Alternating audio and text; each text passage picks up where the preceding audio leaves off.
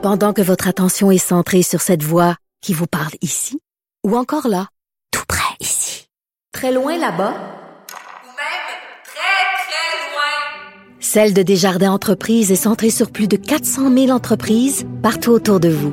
Depuis plus de 120 ans, nos équipes dédiées accompagnent les entrepreneurs d'ici à chaque étape pour qu'ils puissent rester centrés sur ce qui compte, la croissance de leur entreprise.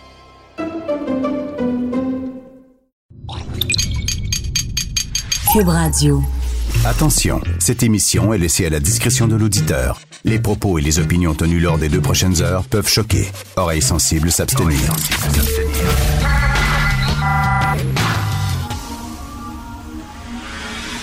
Martino. Richard Martineau. Politiquement incorrect. Je demande aux familles aussi de collaborer parce que c'est pas une chose qui est facile, mais c'est une question de vie ou de mort.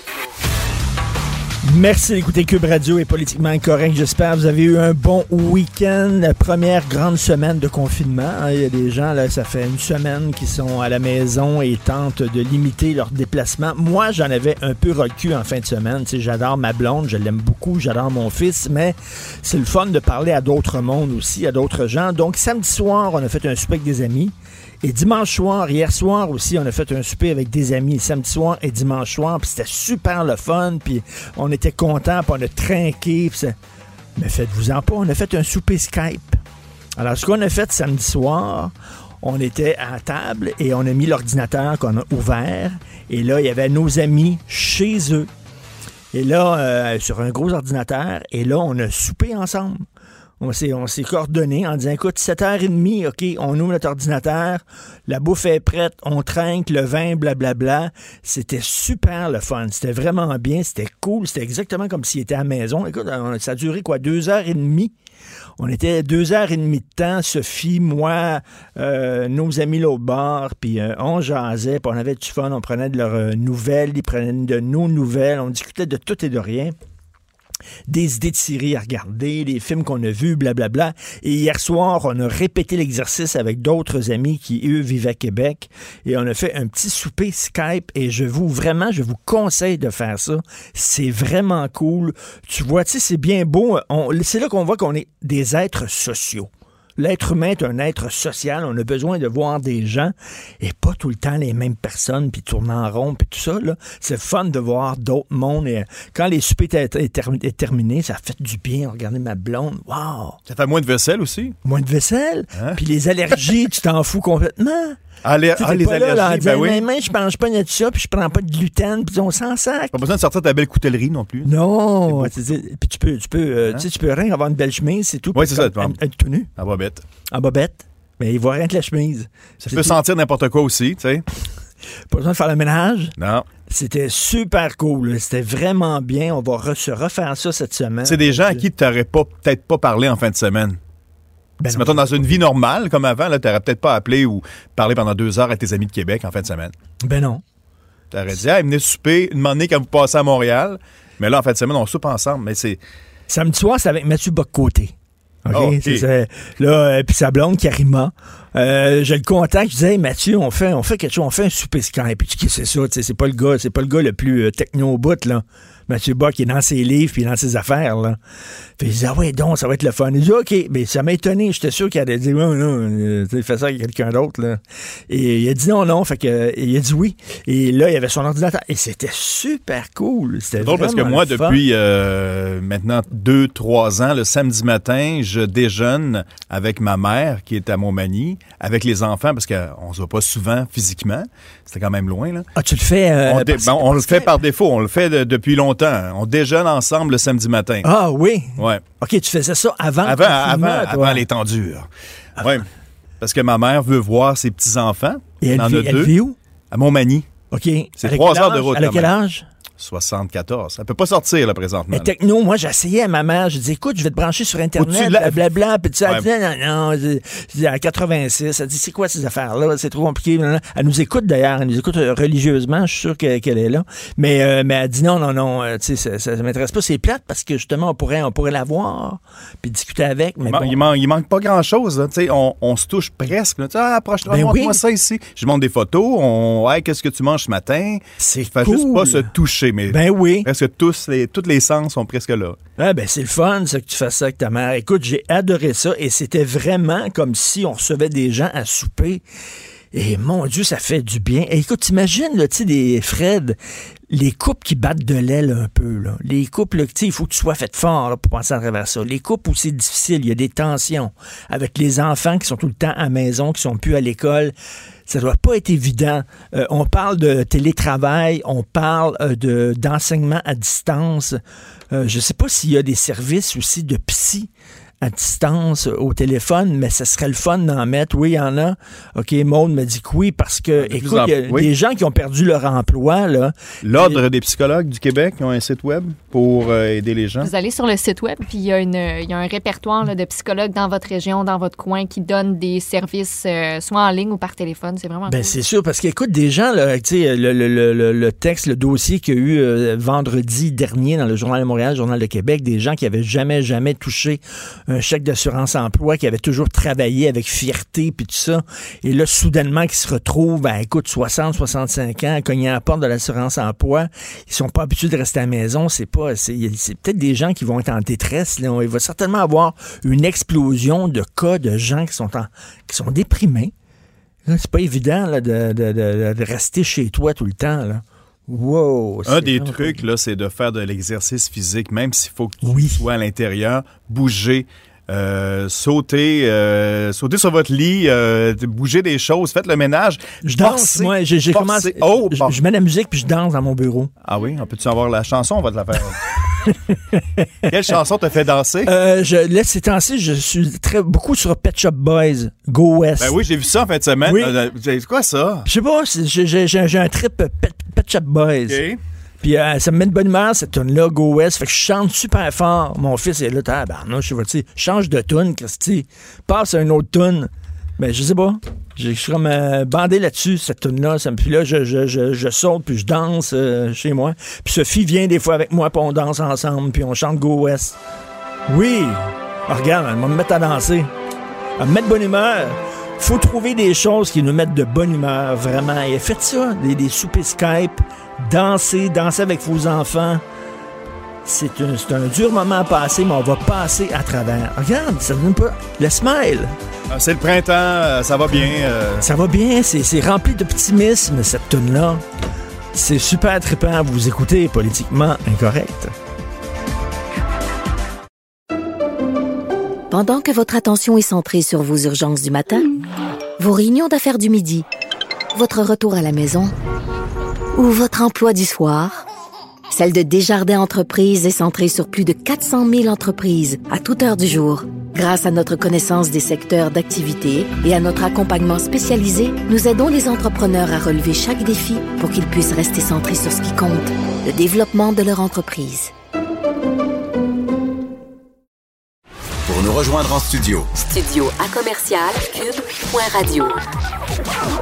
Appelez ou textez 187 Cube Radio. 1877 827 2346. Politiquement incorrect. Nous parlons d'économie avec le chroniqueur Michel Gérard, chroniqueur à la section argent du Journal de Montréal, Journal de Québec. Salut Michel. Bonjour Richard. Écoute, on sait que le ministre Fitzgibbon a mis sur pied un programme d'aide financière aux entreprises, mais selon toi, ça ne sera pas suffisant pour euh, arrêter l'hémorragie? Ah non, c'est un petit diachylon là, qu'on Ah oui. qu'on va appliquer avec ce programme-là, ce qu'on appelle le pacte. là. Alors, euh, en résumé, euh, c'est qu'ils ont dégagé, oui, euh, ils ont mis de côté, donc, comme une marge, si l'on veut, euh, pour pouvoir emprunter jusqu'à 2,5 milliards de dollars. En principe, ça a l'air gros, là, euh, 2,5 milliards de dollars euh, de prêts. Euh, en fait, de prêts puis de garanties de prêts. En- ils souhaitent que les banques, évidemment, participent à ce jeu-là. oui. Ben oui, ça va être des prêts garantis. Je ne verrai pas pourquoi que les banques Ben oui. ne participeraient pas. Elles sont bonnes là-dedans. Quand c'est garanti, qui prennent pas de risque, il n'y a pas de problème. Or, euh, mais, euh, mais, mais, mais un prêt, là, euh, puis avec intérêt en, en passant, même si les intérêts, les intérêts sont faibles, ce qui veut dire que tu continues de, de t'endetter, ça ne règle pas le, le, le grand problème. Puis j'aimerais juste rappeler une chose, juste pour te montrer une comparaison. En 2015, euh, le gouvernement Couillard euh, et la Caisse de dépôt ont injecté de l'argent sonnant, là, c'est pas un prêt, là. On a injecté 3,2 milliards dans une entreprise, Bombardier, Ben oui. pour la sauver de la faillite. Là, le gouvernement Legault, lui, avance 2,5 milliards. Pas d'argent sonnant. C'est des prêts pour 240 000 PME au Québec qui sont dans le trouble. Écoute, 240 000. 240 000 parce que c'est pas une, 10, 20, 100 PME. C'est presque la totalité des PME. On le sait, c'est la paralysie économique. Ben oui. Or, les entreprises, euh, les entreprises euh, sont obligées de cesser, euh, en fait, bien, un grand nombre d'entreprises sont obligées, des secteurs euh, complètement paralysés au, au niveau économique. Donc, moi, ce que je, ce, que je recommande d'urgence, alors parce que, tu sais, c'est- bien beau critiquer, mais je dis, ouais, je vais quand même leur faire des propositions.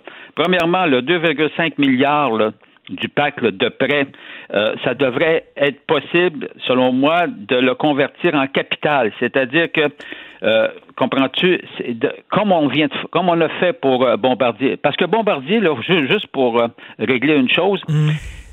Les partis d'opposition, puis tout le monde, on n'était pas contre le fait d'aider, de sauver Bombardier. On était contre la mécanique, la façon dont ils l'ont investi. Tu sais, c'est deux choses. Mais cela étant dit, donc, le 2,5 milliards, il faudrait que ça soit converti en partie, en tout cas, en possibilité, en capital. Donc, tu injectes dans les entreprises de l'argent, tu en t'en deviens propriétaire à hauteur de je sais pas quoi, mais en tout cas, bref. euh, donc, c'est de l'argent sonnant et non pas juste des prêts. Deuxièmement, 2,5 milliards, c'est des pinottes, ça en prend au moins le double, 5 milliards. Troisièmement, là, pour dégager de l'argent, là, tu vois, les entreprises qui étaient rentables, il y en avait un sacré paquet d'entreprises qui étaient, qui, qui- étaient très rentables là, de ces dernières années, là, Ah, parce que l'économie allait bien. Alors, pour l'année 2019, donc l'année qui vient de se terminer, là, pourquoi le gouvernement n'accorderait pas une, euh, une réduction rétroactive, rétroactive à l'année 2019 d'impôts? Ben oui. Ce qui dégagerait, ce qui dégagerait de la liquidité, au lieu que les entreprises soient obligées d'envoyer l'argent. Là, le gouvernement, il a dit, oui, oui, on va donner un délai. Non, non, non. Tu- compte tenu des profits, là, écoute, le gouvernement allait encaisser 6-7 milliards là, de, de surplus. Alors, on est dans une situation dramatique. Il pourrait, il pourrait réduire, ne serait-ce que de 12% rétroactivement l'impôt à payer sur 2019, ce qui dégagerait un milliard. Bonifier également de, de, de, de, de, de- écoute, de 500 millions les fameux crédits d'impôt aux entreprises. C'est un paquet de crédits d'impôt qui les aide, évidemment. Alors, mais tu, tu peux, tu pourrais rétroactivement le bonifier. En tout cas, bref, tu pourrais dégager, quel- mettons 2 milliards tout de suite, là, ce qui permettra aux entreprises, en tout cas, d'en sauver. Je te dis pas qu'on va toutes les sauver, mais on pourra en sauver, en sauver un, un gros paquet. Parce que les entreprises n'ont plus de revenus. Parce que si tu dis, là, regarde, tu n'as pas besoin de payer d'impôts tout de suite, mais tu vas le payer dans, dans deux mois, mettons tes impôts, ça règle pas de problème, tu n'as rien réglé, là. Non, parce que les prochaines années vont être très difficiles. Comprends-tu? Oui, il va y avoir une reprise économique. Oui, on va passer à travers la présente crise. Mais quand? Quand? C'est Ben ça. oui. Puis après ça, combien ça va prendre de temps pour retrouver le tempo? Regarde, là, aux Est-ce que, États-Unis, est-ce que- tous les gens qui ont perdu leur emploi vont retrouver leur emploi? c'est l'autre question qu'on peut... Ben, c'est-à-dire, à- sur quelques années, probablement. Mais là, c'est, écoute, c'est, c'est pas des farces, là. Là, le taux de chômage, il était à 4,5% au Québec. C'était extraordinaire. Là, check bien ça, ça va monter à quoi? À 15? À 20? Je sais pas. Aux États-Unis, la- le pays le plus productif, on était, je pense, à un taux de chômage de 3. On pense qu'on s'en va, tiens-toi bien, à 30%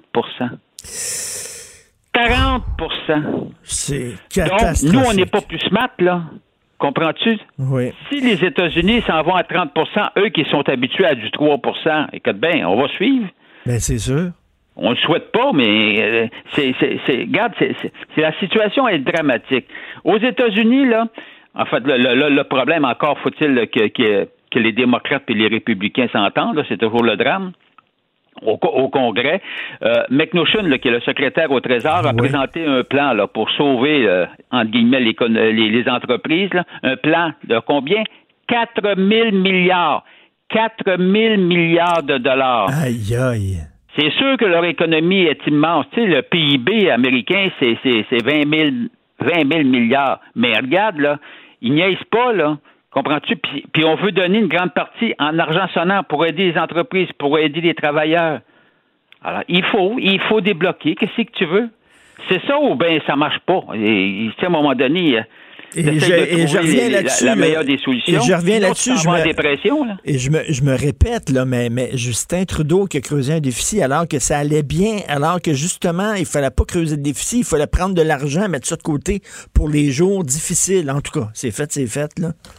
Ben oui, on est pogné, on est pogné. Puis là, puis là, maintenant, on ne peut pas lui reprocher, comprends-tu, de débloquer des Ben fonds. non. Parce qu'on est pogné. Puis là, faut sauver. Il faut, faut sauver la peau des entreprises. Puis qui dit entreprise dit travailleur. Tu sais, tu sais je regardais, là. Tu, tu vas au Québec, toi, il y a 4000 emplois, là, 4003, 4 millions euh, d'emplois, là. Bon, il y en a 970 000 qui sont chanceux, qui sont ceux qui travaillent dans la fonction publique, ou bien à l'administration municipale, ou bien au fédéral. Bon, alors, voilà. Ça, eux autres, eux autres, comprends-tu, euh, ils sont, entre guillemets, sauvés, là, bon, euh, parce que c'est l'État. Alors, mais euh, il t'en reste 3 millions, là. Ah non, c'est, c'est 3 incroyable. millions là, qui dépendent des entreprises. Puis si tes entreprises sont paralysées, sont sur le chômage, tu vas sur le chômage. Puis le chômage, là, j'aimerais juste rappeler aux gens, là, c'est des pinottes, là. C'est le maximum, là.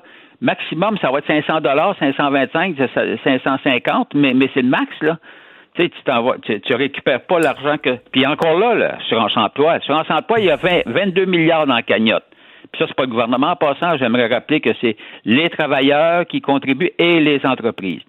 Il y a 20 milliards. Mais regarde bien, là, quand Mais non, mais 20 même, milliards, là. euh, Michel, on sait même pas combien de temps ça va durer. Là, on attend Ben tous un vaccin. C'est ça l'affaire. On, est tous là, on attend que quelqu'un trouve un vaccin. Ça va prendre combien de temps, ça? C'est le mois de mai, c'est le mois de juin, c'est le mois de septembre? Non, pas. non, puis là, après ça, oui, oui, puis, euh, puis afin qu'il il soit accès à tout le monde, c'est une autre histoire, là. Hey, ouais, oui. Mais en tout cas, bref. euh, Il y, a, il y a des, il y a des euh, chanceux là-dedans. Les, les chanceux, c'est les vieux actionnaires qui ont de l'argent dans le fonds de solidarité de la FTQ puis le fonds d'action de la Ben oui. CSN. Eux autres sont corrects. Ben, les autres sont corrects parce que, regarde, ce qui arrive, c'est que euh, la, la façon dont fonctionnent les fonds de travailleurs, ils sont très, c'est-à-dire, quand, tu contribues puis tu es jeune, tu peux pas retirer ton argent, tu peux pas te faire acheter, tu sais, c'est pas comme en bourse. Cependant, quand tu es à la pré-retraite, retraite et ou euh, 65 ans et plus, et puis tu as encore de l'argent dans tes fonds, oui, tu peux te le faire acheter par le fonds et oui, tu vas pouvoir te le faire acheter au prix actuel parce que le fonds, les fonds de travailleurs, le fonds de solidarité de la FTQ les fonds d'action de la CSN révisent le prix de leur La prochaine révision, ça va être au 31 mai, mais tu vas avoir jusqu'au 30 juin pour prendre ta décision de te faire acheter ou pas. Alors, regarde, c'est bien évident que les fonds de travailleurs comme la bourse, comprends-tu, ils vont, ils vont, en- la- les actions vont être révisées à la baisse, en moins d'un miracle, mais non, mais ils vont être révisés à la baisse. Mais ceux qui peuvent retirer, se faire acheter, là, euh, les prix retraités, retraités 65 ans et plus, eux autres ne perdront pas une scène. Eux autres Grand sont chanceux. Grand bien leur face, oui, enfin, il y en a qui vont s'en sortir. Merci beaucoup, Michel. On continue à te lire. Merci beaucoup. Au revoir. Michel Gérard, chroniqueur à la section argent du Journal de Montréal, Journal de Québec. Ça donne le vertige. Politiquement incorrect. À Cube Radio et sur LCN, le commentaire de Richard Martineau avec Jean-François Guérin. Cube Radio.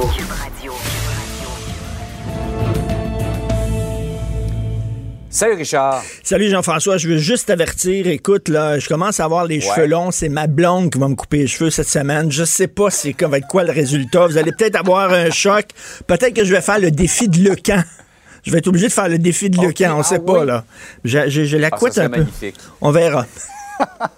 Moi, c'est mes filles qui vont probablement me couper les cheveux éventuellement.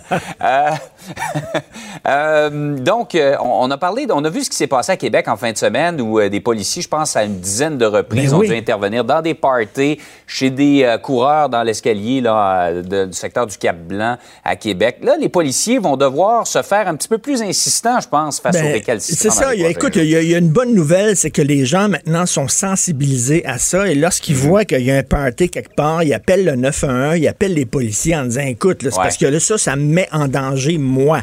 Alors, ça peut être des jeunes qui font le party dans le sous-sol, ça peut être des croyants qui vont euh, se, dans un lieu de culte se regrouper. Écoute, il y en a beaucoup de récalcitrants. Il y a des photos aujourd'hui là, dans des parcs. Moi, hier, j'ai vu des jeunes, toute une gang de jeunes qui jouaient au soccer dehors. Je comprends qu'il faisait beau, le beau soleil et tout ça, mais écoute, il faut respecter les consignes. Là, actuellement, euh, les policiers donnent un avertissement. Est-ce qu'il va falloir commencer à donner des amendes? Parce qu'il y a des gens qui veulent rien savoir, qui sont encore boqués. On en parle jour après jour, qui banalisent cette affaire-là. Ben, En même temps, qu'est-ce que tu veux, Jean-François? Ça fait des décennies qu'on est dans une société de droit les droits, les droits. Tout le monde a des droits. On a oublié les devoirs, on a oublié le sens des responsabilités, agir en bon citoyen. Tout le monde, j'ai le droit. J'ai le droit d'avoir un chien qui était peurant. J'ai le droit. d'- Écoute, là, on avait une avocate qui défendait le droit des chiens qui avaient mordu des enfants. En disant, pauvre petit chien, il a des droits, puis il devrait aller au chez nous des vieux chiens euh, aux États-Unis, puis tout ça. Les chiens fous. les chiens fous, le chez nous des chiens fous. On était en train de, on, on- on était vraiment dans une société de droit. Et là, peut-être que à, à chaque chose malheur est bon. Écoute, peut-être qu'au-delà de, quand on va sortir de cette crise-là, on va se rendre compte que, écoute, il n'y a pas rien que des droits, il n'y a pas rien que ton nombril. Il faut penser aussi aux autres, avoir le sens du devoir, des responsabilités. Bravo à ceux qui voient des choses pas correctes, qui appellent la police. Mais peut-être que les policiers maintenant vont devoir donner plus que des avertissements, donner des amendes. Et ça se fait dans certains pays. hein. Il y a même des pays qui ont des peines Oh, de oui. prison. J'espère qu'on n'ira pas jusque-là. là. Parce que si on n'écoute pas, euh, on se conforme pas maintenant, on va peut-être restreindre encore davantage nos libertés. On pourra presque plus sortir. Comme en Europe, il va falloir avoir le papier euh, justificatif pour se rendre même à Exactement. l'épicerie. Exactement. Peut-être que ça s'en vient, là, le confinement vraiment obligatoire où on va fermer le Québec. On verra. Par ailleurs, on a finalement annoncé ce qui allait arriver. Là, on sait qu'il n'y aura pas d'école avant le, début du mois de mai au Québec, euh, du, primaire jusqu'à l'université. Et là, on va miser sur l'enseignement en ligne, un peu comme le té- télétravail. C'est un virage qu'on aurait dû prendre depuis longtemps. Ben c'est ça, oui. Alors bon, à partir du 30 mars, le ministère de l'Éducation va avoir un site web où on va euh, suggérer aux jeunes des activités. C'est pas des trucs obligatoires, c'est pas l'école à la maison. Il va y avoir des capsules aussi qui vont être diffusées euh, à Télé-Québec, entre autres. Euh, ça, c'est une chose. Mais moi, je parle de vraiment de, de l'enseignement à distance. Et on le voit, mes enfants euh, vont au privé. Euh, en tout cas, mon, mon jeune va au privé, mais mes, mes plus vieilles travaillent. Euh, il va au privé et lui, il y a de l'enseignement vraiment à distance. Il y a des cours à distance. D'ailleurs, demain, je pense qu'il y a un cours de maths à 10h30. Mais dans le secteur public, ça traîne de la patte. Euh, même, il y a des cégeps qui disent que ça va être un gros défi à relever. Ils sont pas préparés. Et ça, ça m'étonne. Vraiment, là, on est en 2020. Je suis très surpris qu'on n'avait pas prévu ce virage-là. Écoute, on est quand même euh, euh, un- une région du Nord. hein. Ça arrive que les écoles soient fermées à cause des grosses bordées de neige. Je croyais qu'on avait déjà préparé, surtout dans le secteur public, euh, justement de l'enseignement à distance. Ça a l'air que c'est pas un virage qu'on avait pris. Alors là, on va être, on va devoir improviser ça. Je trouve que c'était un manque de préparation. Je sais pas si ça t'étonne, toi, Jean-François. Je pense qu'on, je pensais qu'on l'avait pris ce virage-là d'enseignement à distance. Surtout qu'en plus, euh, le Québec est une grande région. hein. Il y a des gens qui des fois qui peuvent ça. pas nécessairement euh, se rendre à l'université, euh, etc.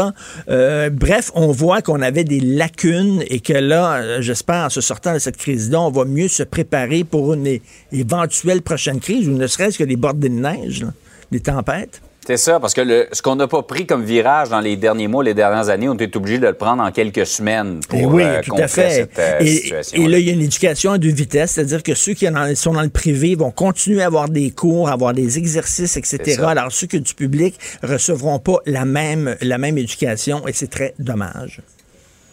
En tout cas, j'ai bien hâte de voir ta nouvelle coupe, Eh ben. Richard. Bonne journée. Ben, salut, bonne journée. Salut. L'art est dans la manière. Non, c'est pas de la comédie. C'est politiquement incorrect avec Martineau. Il y a Fred Rio qui se demande pourquoi je tripe sur Pet Shop Boys. Et c'est- Me demande pas. Joyeux. C'est joyeux, c'est gay. C'est joyeux. Alors, Jean Gosselin, stratège en communication corporative et spécialiste en marketing sportif, qui est avec nous et il se demande qu'est-ce qu'attend le CIO pour annuler ou reporter les Jeux olympiques de Tokyo. Bonjour, Jean Gosselin. Bien le bonjour. Bonjour. Alors, ben, heureusement, là, le Canada a pris de l'avance en disant, écoutez, même si vous tenez absolument à, à avoir des Jeux olympiques, nous n'enverrons pas nos athlètes. Oui, et ça, je vous dirais que euh, je trouve que c'est une agréable surprise euh, venant du Comité olympique canadien, euh, parce qu'habituellement, les comités olympiques nationaux sont plutôt prudents avant de confronter le très puissant Comité international, et que le Comité olympique canadien et le Comité paralympique canadien aient eu le courage de prendre Mm. si rapidement une décision aussi claire. ça, c'est surprenant, et il faut saluer le courage que, que ça leur a pris. J'imagine que les discussions n'ont pas être. Mais quelle, quelle tristesse quand même pour ces athlètes-là qui, qui sont entraînés pendant, pendant 3-4 ans, qui voyaient les Olympiques arriver, qui étaient tout excités, tout ça, et là on dit non, ça va être, écoute, c'est reporté. Si jamais c'est reporté, c'est reporté l'an prochain ou c'est reporté dans 4 ans, est-ce qu'on saute euh, euh, une Olympique au complet? On ne sait pas. Euh, ben, tout, tout est possible à ce moment-ci. Le CIO a annoncé hier qu'il se donnait quatre semaines pour euh, pour euh, évaluer les différents scénarios. Euh, ils ont clairement indiqué que l'annulation de Tokyo euh, était euh, n'était pas un des scénarios euh, euh, et qu'ils commençaient à songer à un possible report. Donc, j'ai comme l'impression que ce sera peut-être 2021 ou 2022, mais là, aujourd'hui, ce qu'on dit et ce qui sera vrai euh, cet après-midi, ben, ça, ça risque d'être très différent. Mais, mais attends, Euh, ils attendent quoi exactement? Là? Il me semble que je- ça, ça se réglera pas cet été, cette histoire-là. là. Il va falloir qu'ils qu'ils le reportent. Qu'est-ce qu'ils attendent? euh, quelle, quelle sorte de chiffres ils attendent avant de prendre leur décision? Ben, moi- je pense que c'est, et c'est peut-être mon petit côté cynique qui ressort un peu, mais je pense que c'est simplement une question de gestion des éventuelles poursuites en dommages et intérêts. Euh, vous savez, euh, mis à part les gouvernements, il n'y a pas beaucoup d'organisations dans le monde qui prennent des décisions qui pèsent plusieurs milliards de dollars. Et, et- et- et ça, c'est une décision que le CIO doit prendre. Euh, vous savez, euh, simplement chez NBC, les ventes de publicité, euh, ils étaient à 1 milliard 250 millions de vendus à ce moment-ci. On dit que les jeux pour le Japon, ça représente 1,4% du PIB. Aïe, aïe. 1,4 1,4 comme ça, ça n'a pas l'air beaucoup, mais quand on met ça en dollars canadiens, ça fait presque 100 milliards. OK, donc là, le, CEO, le, Comité international olympique, ils disent là, la décision qu'on va prendre, ça va avoir un impact énorme au point de vue économique. Mais quoi, il pourrait, il pourrait se faire poursuivre? Ben, évidemment, il y a quelqu'un quelque part, ben, pour, le moment, tout le monde se concentre, ou en tout cas, la plupart des gens se concentrent sur, la question de santé publique, puis on, co- on coopère et tout et tout, mais il y a des milliers de contrats pour des milliards de dollars qui vont être en jeu et je suis convaincu qu'à un moment donné, quand la poussière va commencer à retomber, il y a, il y a un comptable et il y a un avocat dans ces compagnies-là qui va se dire oui, mais là, nous, ça nous a coûté X, comment on fait pour récupérer ça? Et je pense que la position du CIO à ce moment-ci, euh, c'est simplement de se préparer pour dire j'ai tout fait ce qui était possible pour essayer de sauver.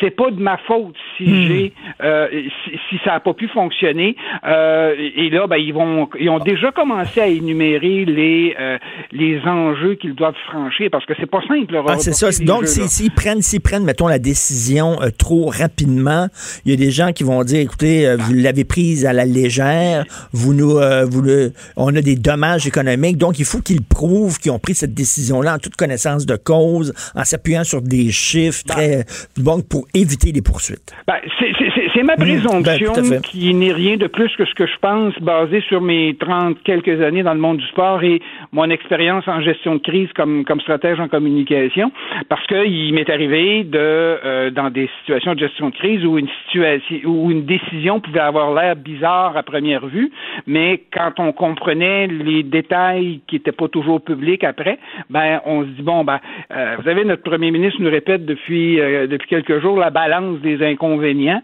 Ben, c'est un, peut-être un peu ça.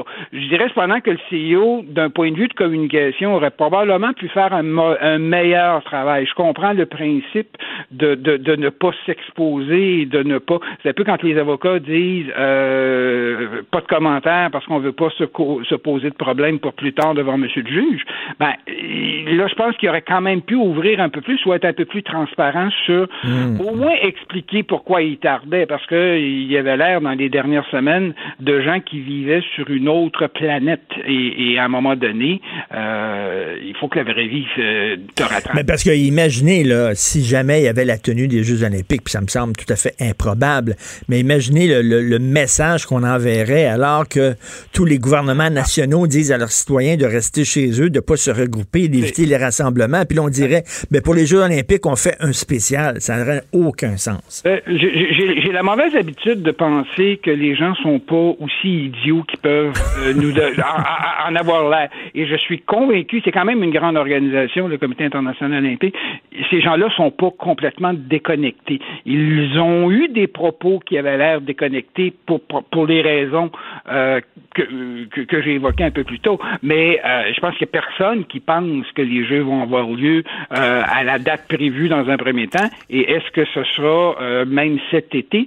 Euh, déjà un peu partout, euh, même chez les athlètes qui sont les premières victimes de tout ça, euh, beaucoup, beaucoup, la plupart des témoignages d'athlètes que j'ai entendus, oui, expriment la déception, mais pour la plupart, c'est euh, la santé du monde est plus Ben oui. importante que. t'sais, Donc, euh, le rêve d'une vie, ben, faut- encore faut-il avoir une vie pour pouvoir le, le- le- Tout à fait. Et, et Jean Gosselin, là, au-delà de cette crise actuelle-là, il n'y a pas une réflexion en profondeur à faire euh, au- au- con- concernant la tenue des Jeux olympiques quand on voit le coût, quand on voit aussi les déplacements. On est quand même avec euh, des, des- des problèmes climatiques et tout ça. Il va y avoir une réflexion à se faire là, au CIO. Ben, il y, a- il y a déjà des réflexions qui sont qui, qui sont en marche, évidemment, à la vitesse du CIO. Je dirais que je pense que le- la seule organisation qui marche moins vite, qui fonctionne moins rapidement que le CIO, c'est peut-être le Vatican. Euh, petit commentaire éditorial comme ça en passant. Mais euh, c'est pas une organisation qui évolue rapidement. Il y a énormément d'enjeux et encore aujourd'hui, euh, on, on remplacerait les Jeux olympiques par quoi? Parce que ça reste un moment pour le sport mondial où on a un lieu de rencontre. Euh, les gens de football ont le Super Bowl, les gens de hockey ont la Coupe cette année. Il y a un moment donné dans un sport. Et là, ben, il y a ce rendez-vous planétaire-là, avec ce que ça peut amener comme, co- comme difficulté d'un point de vue environnemental, d'un point de vue de coût. Mais encore là, il y a des gens qui y trouvent leur compte. Euh, pour Tokyo, c'était un instrument de relance, euh, c'était un instrument pour la relance euh, de l'économie Ben, justement, à, à Tokyo, est-ce qu'on avait investi beaucoup dans de, est-ce qu'on avait créé de, de nouvelles infrastructures pour recevoir les Jeux olympiques ou on utilisait les infrastructures existantes? J'ai pas tout le détail, mais ils sont nettement plus responsables et ça c'est même à la et là-dessus faut, faut faut donner le crédit au CEO quand euh, quand ils en ont. Ils ont commencé à apprécier le fait qu'on réutilise des installations. Ben Auparavant, on évaluait une candidature en fonction du nombre de nouvelles constructions. Maintenant, on évalue des candidatures en fonction de quelles sont les constru- les, les, les installations qu'on n'a pas besoin de construire. Ah. Donc, il y a déjà un petit pas qui se fait de, de, de ce côté-là, mais du côté de Tokyo, le comité organisateur joue avec un budget de 12 milliards et des poussières. Euh, donc oui, c'est des sous. Non, mais là, il avait temps- tout, il avait tout mis ça en branle, là, déjà, là. Il y avait, il y avait, il y avait des frais, là, encourus là-dedans, là. Je, je, je- vous donne juste une idée de euh, une petite analogie. Vous organisez une réception de mariage avec 100 Ben oui. personnes et on vous annonce que vous devez la reporter. Imaginez le travail que ça peut vous demander et vous virez fou en dedans de trois semaines. Là, on demande de, de reporter une, euh, une réception de mariage qui amène au moins 10 000 athlètes, autant d'accompagnateurs, des centaines de milliers de, de, de visiteurs, et tout ce monde-là vient de 200 pays à travers le monde. je, peux, co- je peux comprendre qu'on veut prendre son temps avant de, avant de faire des, euh, des annonces et euh, que peut-être que la première... Et, euh, j'imagine il y a d'autres pays qui vont suivre aussi, qui vont dire, comme le Canada, nous autres, on n'enverra pas nos athlètes. Et là, ça va obliger le CEO à déclarer forfait, finalement. Ben, c'était moi mon hypothèse qu'on attendait le premier domino, le premier morceau qui allait faire tomber les autres. Euh, à ma grande surprise, encore une fois, c'est le Canada qui semble, en tout cas, et qui j'espère sera ce premier domino. Mais effectivement, euh, les, les, les, les, les- les voix se faisaient de plus en plus à entendre pour un report des Jeux. Euh, déjà, le CIO avait mis un petit peu un bémol en disant, OK, on prend quatre semaines pour y penser et ça fait partie de notre réflexion. Maintenant, est-ce que l'exemple du Canada portera? J'en suis convaincu. Est-ce que ce sera de même niveau, aussi clair, net et précis? On le verra. Mais déjà, les Australiens ont commencé à y penser. Euh, plein d'organisations importantes comme la Fédération américaine de natation et euh, d'athlétisme ont, ont, demandé un report et quand les Américains dans le monde olympique euh, disent quelque chose, ben, et, et, là on parle d'athlétisme et de natation, c'est quand même pas rien comme sport. Euh, je pense que le CIO va, euh, va bientôt dire euh, ben, on n'avait pas le choix et on a écouté la communauté. Cela dit, je suis convaincu que ce scénario-là était déjà dans leur carton depuis un bout de temps. En espérant, en espérant que l'été prochain, pas cet été, mais que l'été prochain, nos athlètes amateurs canadiens vont pouvoir briller et remporter des médailles parce que quand même, ça fait trois ans, trois ans et demi qu'ils attendent cet événement-là. J'espère que ça sera reporté seulement à l'été prochain. Partie remise. Évidemment, ça sera du jamais vu, mais mon expérience dans le milieu du sport me dit qu'il y a du monde débrouillard là-dedans et que le mode solution euh, va, va, va, va s'enclencher rapidement. Euh, on n'aime pas la distraction dans le monde du sport, dans la préparation des athlètes de haut niveau, mais quand on a doit composer avec des modifications, le monde du sport se, re, se regroupe assez mmh. rapidement et on va trouver la solution, j'en suis convaincu. Merci beaucoup, Jean Gosselin. Merci, c'était très intéressant. Stratège en communication corporative, spécialiste en marketing sportif. Bonne journée. Au revoir. Pendant que votre attention est centrée sur vos urgences du matin, vos réunions d'affaires du midi, votre retour à la maison ou votre emploi du soir, celle de Desjardins Entreprises est centrée sur plus de 400 000 entreprises à toute heure du jour. Grâce à notre connaissance des secteurs d'activité et à notre accompagnement spécialisé, nous aidons les entrepreneurs à relever chaque défi pour qu'ils puissent rester centrés sur ce qui compte, le développement de leur entreprise. Politiquement incorrect. Joignez-vous à la discussion. Appelez ou textez.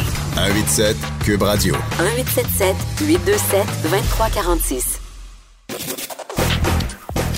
Gilles Proulx. Le où, quand, comment, qui, pourquoi ne s'applique pas sa ricanade? Parle, parle, parle, genre, genre, genre. Gilles Proulx. C'est ça qu'il manque tellement en matière de journalisme et d'information.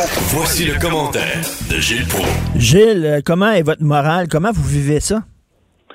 C'est drôle, hein, euh, Richard. La routine, elle nous épuise, elle nous irrite, elle atteint nos nerfs. Je suis tanné de me lever à telle heure, faire telle autre chose, d'aller là, toujours la même chose. Et euh, voilà qu'on va s'ennuyer de notre routine, parce que dans nos habitudes routinières, eh ben, on a notre petit restaurant, on a notre petit journal de Montréal, on a notre petit café, on a notre petit rendez-vous par là. Et voilà que tout ça a brisé tout d'un coup c'est une volte-face qui est très brutale et qui, psychologiquement parlant, va mettre du temps à nous rétablir, à tomber ces deux pattes, puisqu'on ne retombera pas probablement sur les mêmes pattes. Parce que, vous avez vu, vous avez vu en Chine, il y a une explosion de divorces. Les gens qui sont pas habitués d'être en confinement, un face à l'autre, 24 heures sur 24. C'est très intéressant parce que je me rappelle en mai 68 en France, moi j'étais là et puis euh, euh, il y avait eu une explosion de lecture et de gens ah qui euh, s'adonnaient finalement à l'activité sexuelle pour grossir un peu le taux de natalité. C'est bizarre de voir comment les comportements collectifs, et je suis curieux de savoir ici ce qui se passe. Est-ce que les couples se rapprochent à ce point-là, ou au contraire, parce qu'ils se pèlent ses pieds dans le foyer, euh, vont imiter euh, les Chinois? Je ne sais pas. Mais il y a des bouleversements qui s'en viennent tout à l'heure. Et je voulais t'en parler justement là-dessus, mon cher Richard. Est-ce qu'on a une idée de cette catastrophe médico-économique qui va aussi nous annoncer une facture à payer qui va faire mal comme ça se peut pas? Là, on est encore à l'heure des éloges à adresser au gouvernement Legault, et pour cause, et pour cause. Mais il va y avoir un état de compte. Et cette facture va probablement amener le gouvernement à rationaliser, à couper, voire à éliminer. Il va frapper là où il a déjà eu l'intention de le faire, mais les sondages, puis les, les consensus, puis les pressions de l'un puis de l'autre faisaient qu'on n'agissait pas. Soyons pas étonnés s'ils s'engagent, après quoi, faut récupérer l'argent, là. C'est bien beau de dire une pension pour ci, puis une, une prestation pour Ben cela. oui. Alors là, va-t-il s'attaquer, par exemple, au chapitre municipal, là où il y a du graissage à dégraisser, à Montréal avec ses 103 conseillers, ses 10 arrondissements en trop. Et soyons pas surpris s'il ne va pas falloir se défaire dans sa formule actuelle. Peut-être même, oh mon cher Richard, ça risque de t'attaquer, de Télé-Québec, de diminuer le nombre de comtés comme les libéraux l'ont déjà souhaité de 125 à 100, de Mais- dans le budget des communications. C'est très Ouais, intéressant ce que vous dites, euh, Gilles, parce que ça, cet exercice-là, tous les couples au Québec sont en train de le faire. Moi, je l'ai fait avec ma blonde. On coupe ça, on coupe telle affaire, la femme de ménage, elle viendra plus, on coupe les abonnements à tel magazine, on coupe les affaires. Euh, Là, on, tout, tout, tout, on fait tout ça. Là. Tous- tous les Québécois sont en train de couper, de faire un budget. Ben, il va falloir que le gouvernement fasse ça aussi. Et ça va faire mal. Je pense à l'Office de la langue française, cet inutile office qui sert à quoi, on ne le sait pas. Sans oublier le nombre, en tout cas, d'augmentation de salaire prévues d'un contrat. Alors, on n'a pas fini, comme tu dis, si on le fait au niveau du couple, il va falloir que le gouvernement l'envisage également parce que il va y avoir des milliards à récupérer. C'est bien beau dire, oui, oui, mais on a accumulé une caisse de 14 milliards, Ben oui. mais elle se vide vite. Elle se vide vite, puis c'est notre argent, ça veut dire, euh, c'est pas de l'argent qui pousse dans les arbres, là. L'argent que le gouvernement donne pour nous aider, là, c'est de l'argent après ça qu'ils n'auront pas pour faire autre chose, là. On va finir par payer, là. On va finir par avoir moins de programmes sociaux. On peut pas continuer à rouler carrosse avec des programmes sociaux chromés mur à mur dans une période de crise comme ça? Ça va être très intéressant et douloureux à la fois. Alors, comment Legault, qui atteint un sommet extraordinaire, historique, il n'y a pas de doute, bon, tout le monde dit qu'il est assuré de gagner son élection. On revire de bord vite parfois. Pense à Churchill qui avait gagné la guerre. Ben oui. Pense à De Gaulle qui avait libéré la France. Et euh, les deux ont pris le chemin du- de, de la retraite. Alors, on voit bien comment, finalement, le revirement peut se faire, même si c'est une vedette politique, mais peut-être aussi, vu sa grande popularité, sa rationalisation, c'est un homme d'affaires, il va nous faire avaler, je pense, ce sacrifice d'allègement de l'appareil gouvernemental. On on a- on n'aura pas le choix. Où sont nos policiers, Gilles? Une maudite belle question. Euh, on les voit pas nulle part. Même chose, j'osais avec des gens en province, la SQ, puis les radars, il n'y en a plus. Où est-ce qu'ils se cachent? Ils restent à la maison parce qu'on leur a conseillé ça. Eux autres, le temps et demi puis le temps double, ils connaissent ça. Et on a su que le SPVM a annoncé ce matin qu'il va commencer à déranger l'horaire de 4-3 de la police de Montréal, qui est déjà un scandale. Tu travailles quatre jours, tu as congé trois jours. Tu travailles trois jours, tu as congé quatre jours. Et le public en white paye pour ce que ça te donne n'est pas grand-chose. Alors là, est-ce que en débloquant cet horaire-là, on va les voir plus fréquemment dans les rues, faire comme parce qu'il y a peut-être une autre étape, Richard, à venir, c'est celle de la France avec ses CRS. As vu les CRS dans les rues à Paris, tu sais, les voir interpeller des gars qui s'en vont quelque part, tu s'en vas toi là, là, puis t'as pas d'affaire à t'en aller, on te le rentre dans le panier à salade avec une amende salée, puis la deuxième fois, on te rentre dans un, un centre de, de, de, de- voyons, pas- d'intoxication, mais, d'aller euh, en mais, quarantaine. mais, mais, mais, mais Gilles, là, là, actuellement, les policiers, on l'a vu, là, à Québec, entre autres, ils, ont dû euh, aller dans des maisons où il y avait des parties en disant, écoutez, là, rentrez chacun chez vous, là, c'est- c'est c'est pas sécuritaire, sauf qu'ils donnent pas d'amende encore. Là. Ils sont encore au niveau des avertissements. Mais à un moment donné, il va falloir donner des amendes pour que ces gens-là comprennent. Exactement. La persuasion, la persuasion, on sait que ça donne rien du tout, puis les Mais non. campagnes de persuasion, c'est une farce monumentale. Alors, il va falloir envisager quelque chose de plus radical que ça. 3 millions de Canadiens qu'on veut rapatrier, on les ramène ici. Imagine-toi, oui, rapatriés, il y en a quelques-uns qui ont commencé à rentrer déjà. Et euh, est-ce qu'on s'imagine, par exemple, que tout ce monde va se soumettre à la quarantaine en faisant quoi? Qu'ils vont obéir, nous connaissant?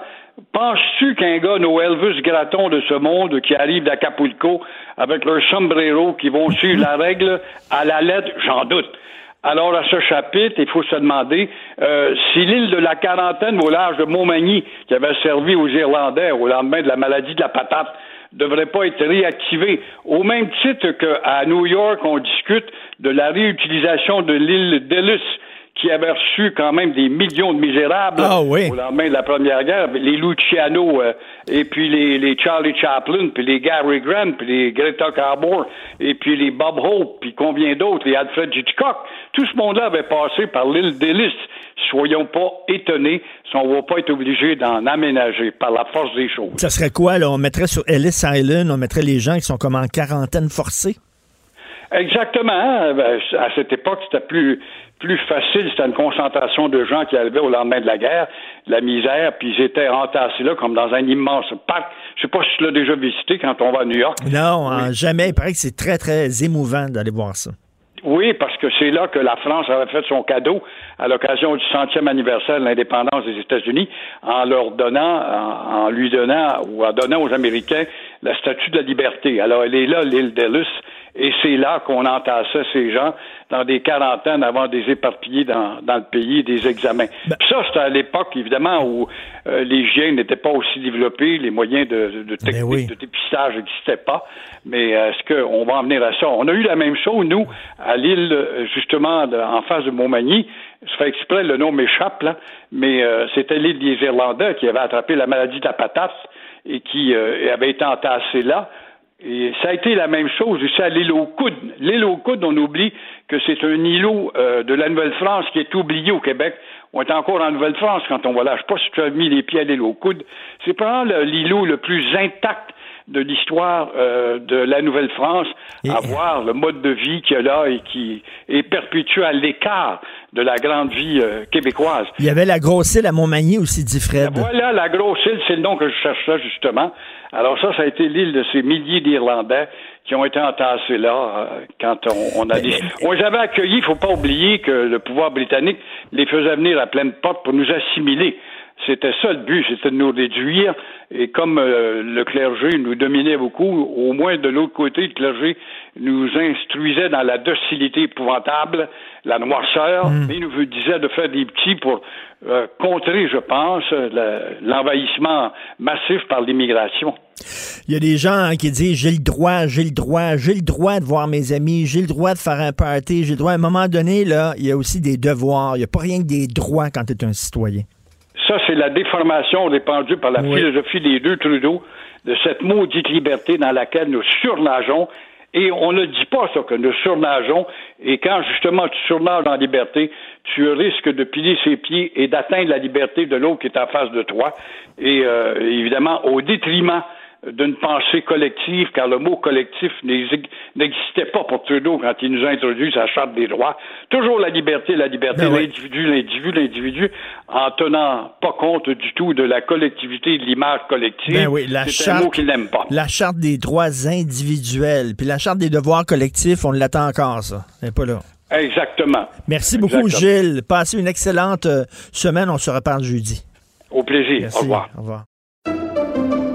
Pendant que votre attention est centrée sur vos urgences du matin, vos réunions d'affaires du midi, votre retour à la maison ou votre emploi du soir, celle de Desjardins Entreprises est centrée sur plus de 400 000 entreprises à toute heure du jour. Grâce à notre connaissance des secteurs d'activité et à notre accompagnement spécialisé, nous aidons les entrepreneurs à relever chaque défi pour qu'ils puissent rester centrés sur ce qui compte, le développement de leur entreprise.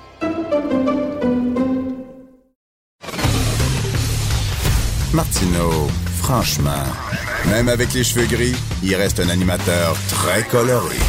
Politiquement incorrect. Le risque de contracter le virus. COVID-19. Vincent Dessureau qui est avec nous. euh, J'essaie d'être de bonne humeur. Puis là, Fred, là, il, Ouais. vient, il vient de m'assommer. Avec quoi? Non, pas Il vient m'assommer avant, avant d'aller à la pause. Qu'est-ce Il, qu'il il a dit dit? qu'en en fin de semaine, il y avait des cabanes à sucre. Et ça a l'air que les stationnements étaient pleins.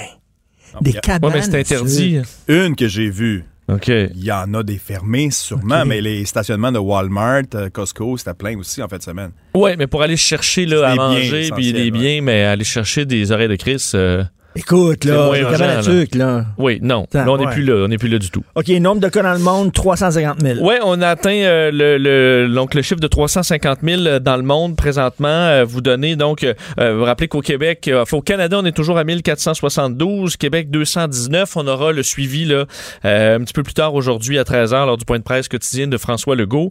C'est ça, euh, parce qu'on était cinq cas, puis finalement, il y en a un cas qui n'était pas un cas de coronavirus. Donc, on est Exact. revenu à quatre. On est revenu à 4. dans le cas euh, donc des points de presse, là, aujourd'hui, Justin Trudeau, 11h15, Santé publique à midi et euh, François Legault à 13h. Évidemment, euh, le nombre de personnes confinées dans le monde augmente. Là, on est rendu, Richard, à plus d'un milliard de personnes. Non, mais c'est... Un c'est- milliard. C'est unique. C'est C'est unique dans l'histoire de l'humanité. Absolument.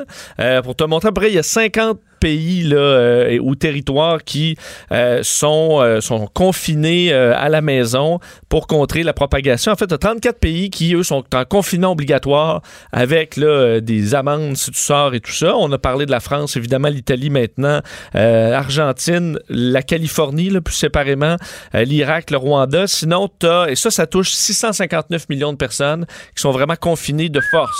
228 millions de personnes qui sont comme nous, c'est-à-dire confinement, mais euh, directive, disons, du gouvernement sans qu'il y ait de coercition encore. Est-ce que tu penses qu'on va, on va se rendre là? Moi, ben, en fait, mon avis importe peu, mais je pense que oui, là, ça peut-être même cette Ben semaine. Euh, je pense qu'on est en train de nous préparer à ça. Comme en pas. France, là, on a un confinement obligatoire. Exactement, avec des policiers, des Puis si militaires. tu sors dehors, c'est des amendes. Oui. Parce que là, c'est des avertissements, c'est tout, là. Absolument. Les policiers sont, sont, sont là-dedans. Euh, donc, tu as l'Allemagne qui est dans ce cas-là, euh, Royaume-Uni encore, mais Royaume-Uni, là, ça écoute pas du tout. Là. Encore euh, en fin de semaine, là, les gens sur le bord de la mer, euh, par milliers dans les parcs, mais tu sais, qui se rejoignent. là. Je comprends d'aller pas aller prendre un, un jogging, là, mais euh, confinés dans le métro tout jamais. En Royaume-Uni, ça a été difficile. Alors, au total, c'est plus d'un milliard de personnes à différents niveaux qui sont confinées euh, à la maison. Dans les derniers détails qu'on a reçus il y a quelques minutes, on sait qu'il y a des Canadiens coincés au Pérou et François-Philippe Champagne, le ministre des Affaires étrangères, qui vient de confirmer l'envoi de trois avions pour aller rapatrier les Canadiens coincés au Pérou. Alors, si vous faites partie, si vous avez de la famille là-bas sur le site, euh, donc euh, de, vous allez trouver ou sur le, le- le lien, là, François-Philippe Champagne donnait le lien direct pour aller s'inscrire sur ce vol-là. Alors, vous pouvez aller sur son, euh, sur son Twitter. Alors, on est en mission rapatriement un peu partout à travers le monde.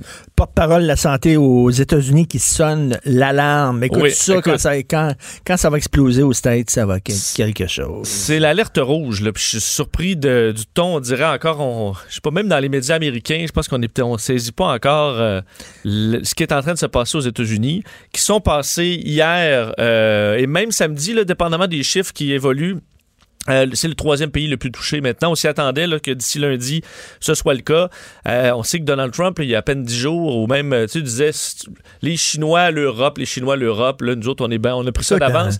Normand le Lester, le j'invite les gens à lire le blog de Normand Lester sur le site euh, du, du Journal de Montréal. Il dit, le Washington Post a sorti un texte en disant qu'il y avait, il y avait des dossiers, là. il y avait des gens qui présentaient des dossiers dans son équipe en disant, écoute, ça s'en vient, c'est c'est urgent. Puis lui, il tassait le dossier. M'en fous. Parle pas de ça. Parce que ça avait l'air si loin. Finalement, donc, après la Chine, l'Italie, c'est maintenant les États-Unis numéro 3. Ah oui. Et euh, c'est donc celui que je veux te faire entendre. C'est un extrait en anglais, je vais vous traduire, là, mais le chirurgien général américain, Jerome Adams, lui est vice-amiral, c'est un anesthésiologiste et c'est lui le porte-parole de la santé publique américaine pour le gouvernement fédéral américain. Et euh, il, y a, bon, il y a à peu près une heure sur le réseau NBC, il disait cette semaine, ça va mal aller. Euh, on peut écouter un extrait de ce qu'il a dit ce matin. Uh, I want America to understand this week it's going to get bad. And uh, we really need to come together as a nation. I, I heard the stories that you were just playing young people out um, on beaches. Uh, we, we see here in D.C. Uh, that, that the uh, district set up a cam for people to watch the cherry blossoms. This is how the spread is occurring. And so we really, really You don't think people are taking it seriously? Unfortunately, we're finding out a lot of people think this can't happen to them. Bon, alors ce qu'il explique, je veux que l'Amérique comprenne, cette semaine, ça va mal aller. Euh, on dit que c'est comme ça que la, propagation se produit, c'est-à-dire en voyant des gens qui sont sur les plages en Californie ou en Floride. À DC, là, c'est le cherry blossom, c'est l'éclosion des cerisiers en fleurs.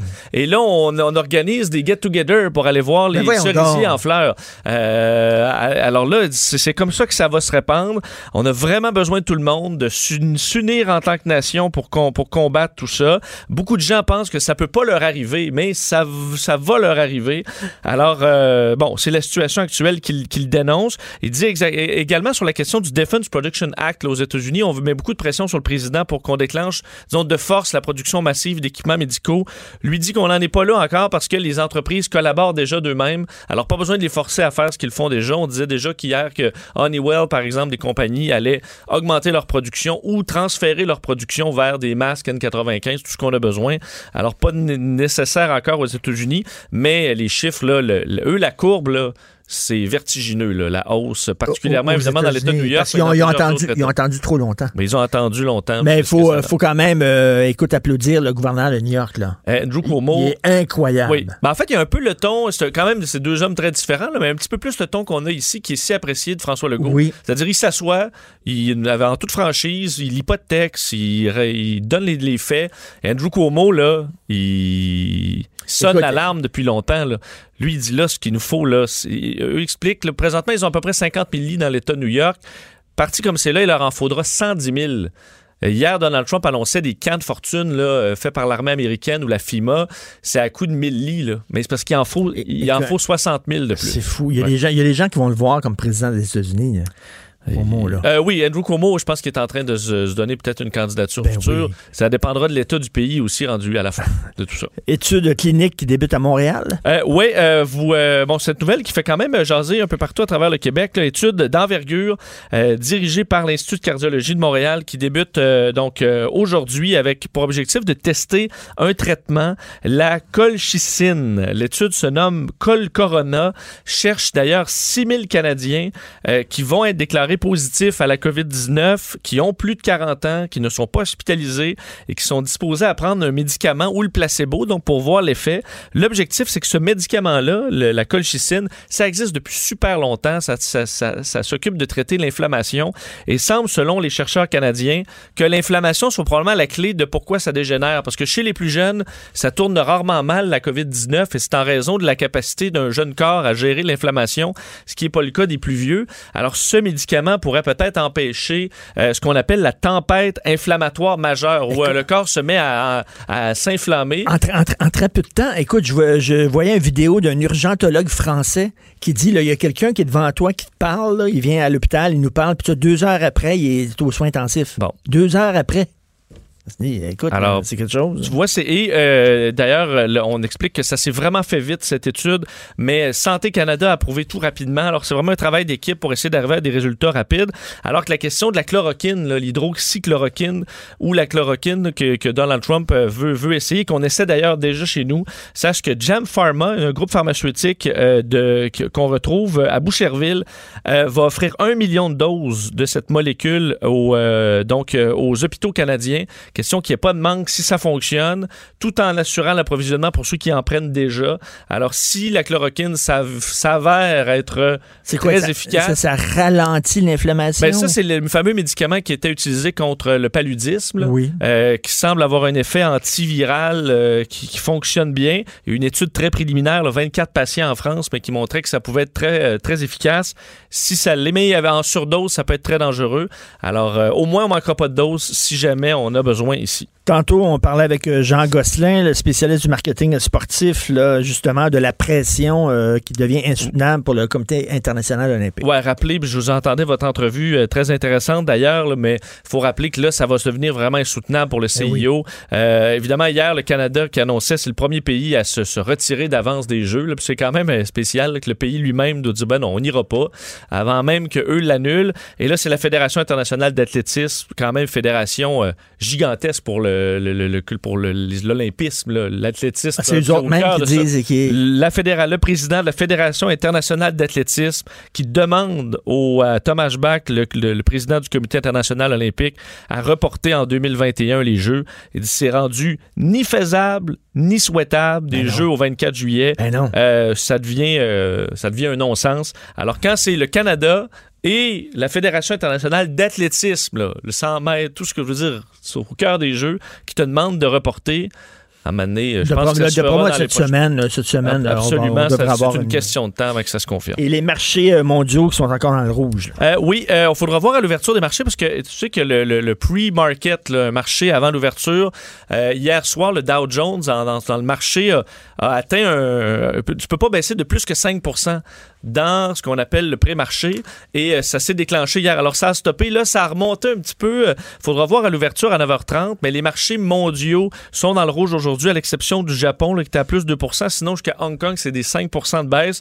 Alors quel bord ça va prendre aujourd'hui? C'est sûr que souvent les lundis ont été désastreux sur la bourse parce que on avait deux jours de nouvelles à digérer. là. Mmh, Est-ce que ce sera mmh. encore ça pour les marchés américains? Euh, faudra suivre. Alors que l'OCDE, Richard, euh, l'Organisation de coopération et de développement économique, euh, prévoyait, euh, fait, explique que ce sera, que l'économie mondiale va souffrir pour des années. C'est ce qu'a expliqué le, le- le- le- secrétaire général de l'OCDE aujourd'hui, disant qu'on avait besoin d'un plan semblable au plan Marshall qui avait pour but de Oui, reconstruire, oui. entre autres, l'Europe après la. Deuxième Guerre mondiale, et le New Deal, qui avait pour but de relancer l'économie après la Grande Dépression. Les deux ensemble. On aura besoin d'un plan semblable euh, à, à- à ça si on veut éviter une récession prolongée mondiale. Aïe, aïe, OK. Hey, Vincent, c'était super bon. Moi, là, si j'avais si j'avais un choix TVA le week-end, je t'embaucherais. Ah, T'embaucherais? J'étais là. J'étais là. Merci beaucoup, Vincent Dessureau. Merci. Pendant que votre attention est centrée sur vos urgences du matin, vos réunions d'affaires du midi, votre retour à la maison ou votre emploi du soir, celle de Desjardins Entreprises est centrée sur plus de 400 000 entreprises à toute heure du jour. Grâce à notre connaissance des secteurs d'activité et à notre accompagnement spécialisé, nous aidons les entrepreneurs à relever chaque défi pour qu'ils puissent rester centrés sur ce qui compte, le développement de leur entreprise. Politiquement incorrect. Martino, il aurait pu être humoriste. Mais comme l'actualité n'est pas toujours drôle, il a préféré animer Politiquement incorrect. Cube Radio. Alors, ça fait longtemps que je lui avais pas parlé, je m'ennuyais. Loïc Tassé, chroniqueur, blogueur au Journal de Montréal, Journal de Québec. Salut Loïc. Bonjour, Richard. Écoute, tu as écrit d'excellents euh, textes. On pourrait euh, parler de plein de choses, de, de- des dérives de la religion, euh, de ton médecin dont tu parles aujourd'hui, le médicament miracle avec un point d'interrogation. médecin, hein, j'aimerais bien que ce le soit. Je pense que c'est un excellent médecin, mais euh, non, non, c'est un médecin français qui euh, a, a repris euh, une partie du traitement chinois et qui a rajouté un traitement à lui et qui semble être en train de guérir des gens qui ont le coronavirus. Ça, c'est très intéressant, oui. Alors, Didier Raoult, son nom. Oui, c'est ça, exactement. Mais écoute, avant, là, je, je sais que tu connais très, très bien la Chine et je veux parler de la Chine avec toi. Euh, Est-ce qu'on peut croire les chiffres que nous donne Non. le régime Non. chinois en disant ça Non. va bien, on a jugulé? Non, OK. non, t'as pas besoin de finir ta phrase. Si tu mets le verbe le croire et la Chine dans la même phrase, la réponse c'est non. on, on- on regarde les tendances générales, mais on est en train de s'apercevoir que les chiffres que donnait le gouvernement chinois étaient de faux chiffres, ceux dont on se doutait, euh, parce que parmi les personnes qui sont euh, déclarées, il faut faire bien attention avec ces chiffres qu'on sort sur euh, les, les euh, sur sur la contamination au coronavirus parce que on teste pas tout le monde. Et, et- mais mais on sait que tout le monde tu sais Comment pourrais-je te dire? C'est comme si tu avais une maladie très très grave. Tu sais, disons qu'il y avait un- un- une maladie très grave qui se propageait, mais que ceux qui se rendaient à l'hôpital, c'était juste les gens qui allaient mourir puis qu'on testait juste les gens qui allaient mourir, ben tu aurais un taux de mortalité de 100 tu sais, parmi ces gens-là. Alors qu'on sait que c'est dans le reste de la population. Le coronavirus, en ce moment, on ne connaît pas son taux exact de, de, de mortalité. Ça pose un gros problème, ça. Mais on sait que chez ceux qui se présentent, Et, et ça, je tiens ça de, de, de je l'ai là juste devant moi en direct. Tu sais, en ce moment, il y a euh, trois, il y a 351 000 cas dans le monde et puis il y, a, il y a plus de 15 000 morts. Mais donc, on sait que chez les gens qui se présentent, des gens, des, des cas qui ont été terminés là, qui sont finis, euh, on a un taux de mortalité de 13 C'est énorme. Les gens qui meurent sont souvent des gens qui sont des personnes âgées. La moyenne des gens qui meurent, c'est des gens de 79 ans, ce qui n'empêche pas des gens plus jeunes de mourir aussi, mais c'est 79 ans. Mais c'est un taux donc qui est très très élevé. En Chine, le taux 2,1 Ah oui. Ouais. Alors là, il y a quelque chose qui marche pas. Là, Euh, ils, ont menti sur quelque chose. Ben on, on se doute bien que le taux est beaucoup plus élevé que ça. Pire que ça, on sait qu'ils ont pris un mois et demi avant de révéler les premiers cas. Exactement. Or, on sait que c'est extrêmement contagieux, ce virus. Et donc, il s'est propagé non seulement dans la province d'où c'est parti, euh, d'où c'est parti, mais ça s'est propagé dans à peu près toute la Chine. Et donc, on se doute bien qu'il y a un taux euh, d'infection qui est beaucoup plus élevé, probablement qu'il y a eu un taux de mortalité beaucoup plus élevé, et probablement qu'on a caché un certain nombre de choses sur la Chine. Donc, si c'était ça ta question que j'ai pas entendue au complet, ben oui, ils ont menti sur le nombre de cas. Ça paraît de plus en plus évident euh, qu'en fait, ils n'ont pas dit toute la vérité. Et qu'est-ce que tu penses de Donald Trump euh, qui euh, prend plaisir à dire que c'est le virus chinois? En même temps, il n'a pas tout à fait tort, non? Ben non, il a raison. Mais parce que moi, écoute, je l'appelais le virus, euh, le Covid-19, euh, Covid-19 euh, comme tout le monde. Puis ensuite, euh, euh, bon, les Chinois ont dit quand même, c'est pas très gentil. Appelez le pas le virus de Wuhan, appelez le pas le virus chinois, s'il vous plaît. Bon, s'ils veulent pas qu'on l'appelle comme ça, tu sais, bien, pourquoi pas. Sauf que figure-toi que le gouvernement chinois a demandé à euh, la semaine dernière à ses ambassadeurs d'appeler ça le virus italien. Là, je me dis, non, regarde, là, pouce, euh, mais pouce égal. si tu veux faire de la propagande, euh, c'est, pas, c'est pas correct de faire ça. Et on s'aperçoit que malheureusement, à travers euh, toute cette histoire euh, de Covid-19, ben, on est aussi dans une guerre de propagande. Et effectivement, ben, c'est ce que fait Donald Trump, c'est ce que font. Mais euh, tu sais, euh, on appelait, on parlait de la grippe de Hong Kong, on parlait de la grippe espagnole aussi, donc, euh. Alors, c'est ça. Ben, on va l'appeler, moi, je peux bien l'appeler euh, la, la- la grippe de Wuhan, de Wuhan, euh, qui est la, la ville d'où c'est parti. tu sais. Je veux Et bon, là, écoute, là, je, je reviens toujours là-dessus, je martèle ce- cette affaire-là, mais ça me, ça me chicote.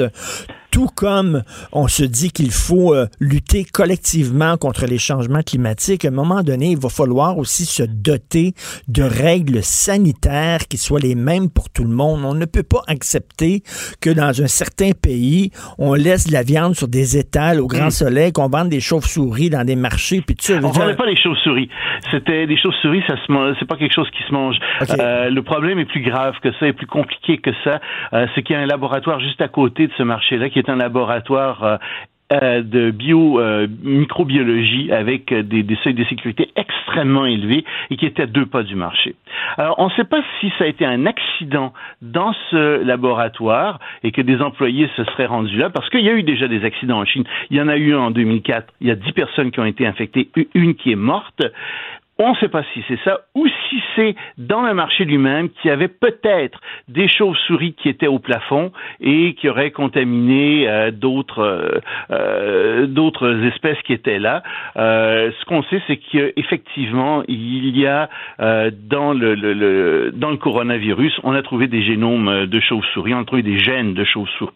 Souris, donc ça on le sait, mais on ne sait pas plus que ça sur sur euh, euh, sur l'origine de, de ce virus. Mais il va falloir imposer quand même. Là, euh, à un moment donné, on couche, on couche tous dans le même lit. Là, hein. C'est une petite boule là, qui flotte dans l'espace.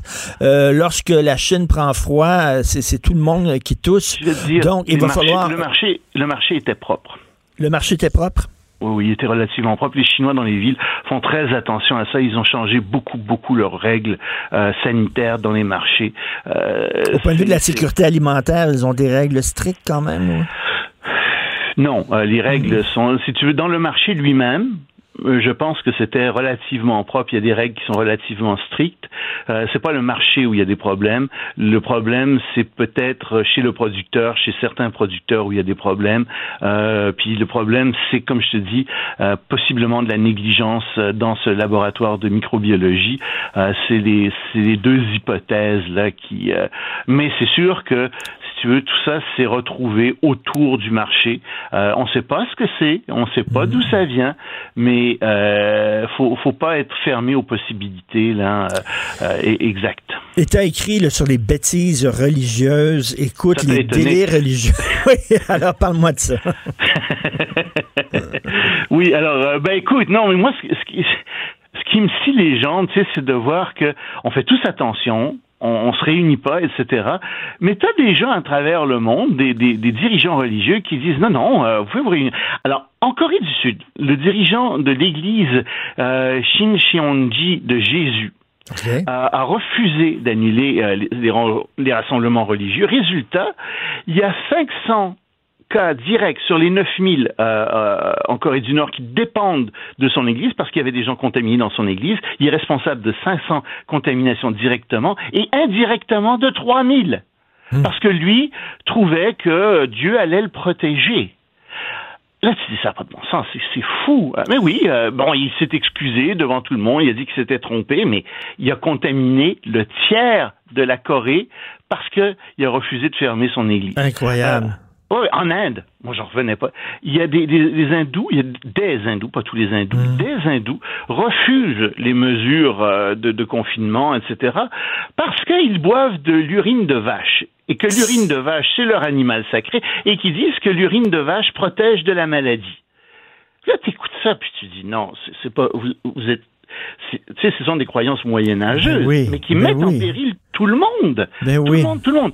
Euh, la- mais, mais en Louisiane, t'as un pasteur qui dit, euh, qui célèbre des messes avec plus de 1000 personnes. Puis lui, il dit, ah ben vous savez, euh, tout ça c'est- c'est c'est politiquement moti- motivé. Et puis, faut pas que les fidèles aient peur, parce que Dieu est avec eux, Dieu Mais va les protéger. C'est de la négligence criminelle. C'est criminel. En Grèce, tu sais, c'est parce que c'est à travers le monde. Là, je prends des exemples un peu partout. T'as, t'as, en, banlieue d'Athènes, un, un évêque orthodoxe qui dit que non, non, euh, c'est blasphémé que dire euh, qu'on peut attraper des virus à travers la sais, ils boivent tous en plus dans la même coupe, puis ils prennent du pain. Le, le prêtre prend le pain, puis il donne ça directement à chacun de ses fidèles. Tu sais. Mais non, non, non, il n'y a pas de transmission de vie. On transmet la vie. Mais euh, un voyons donc, le, le frère de Oui, Tariq oui. Ramadan aussi, qui est un, imam là, qui dit que c'est la punition de Dieu, évidemment, le, le- le coronavirus. Oui, t'as ça, t'as ça qui, qui existe aussi, ou que, les, que Allah protège les musulmans. Puis tu sais, les, les grands leaders musulmans, il y en a qui sont responsables. Hein. Dans les grandes capitales, les mosquées ont fermé, au public, Ben etc. Oui, mais en province, non. En province, les gens se ruent dans les mosquées parce qu'ils sont des croyants.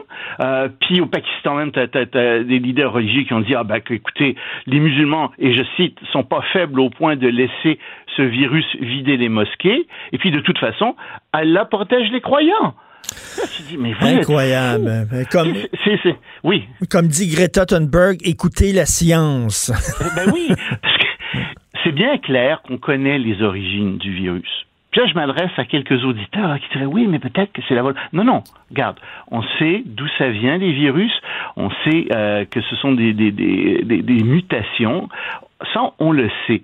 Ce n'est pas d'une une origine divine. Donc, la prière, ça peut pas aider à guérir la maladie. Les messes, ça aide pas à guérir la maladie. Les processions non plus. Ça fait juste la répandre davantage.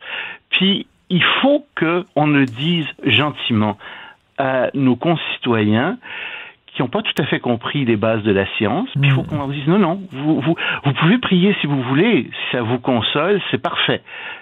Mais ça vous donne de l'espoir, c'est parfait aussi. Mais allez pas ensemble, ça ne va rien donner, ça va empirer la situation. Ce n'est pas de la volonté divine, si ça existe, ce genre de choses.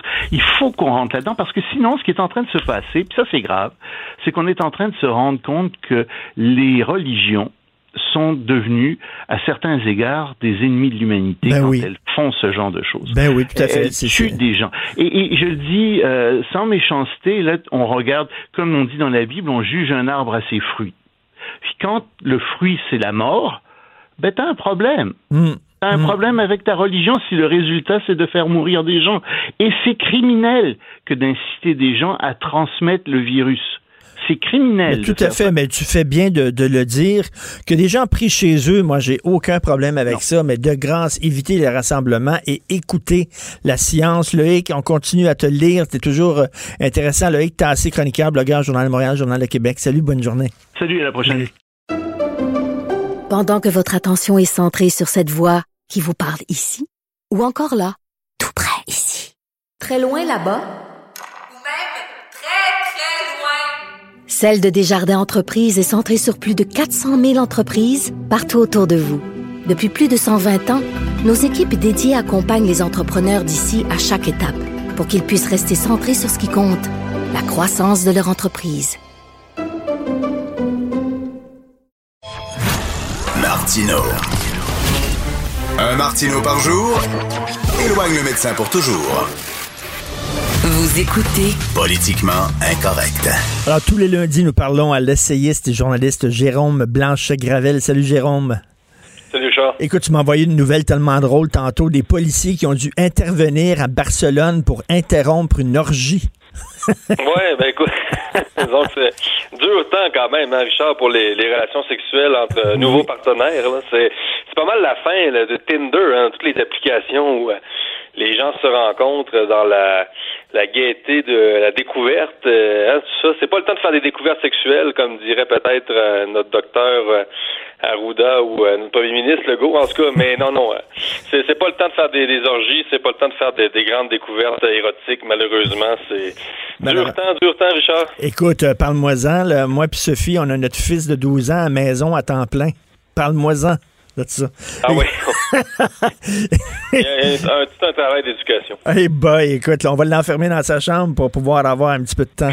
Euh, écoute, euh, Jérôme, euh, je veux que tu me parles du, du coronavirus dans des pays euh, qui sont peut-être moins riches que le nôtre, parce que tu, tu nous parles encore du Mexique, toi. Oui, c'est ça, toujours à Mexico. Euh, je me suis marié le 22 février et puis euh, ben écoute, la situation c'est que ma femme qui est mexicaine ne peut pas euh, être encore euh, refusée d'entrer encore au Canada.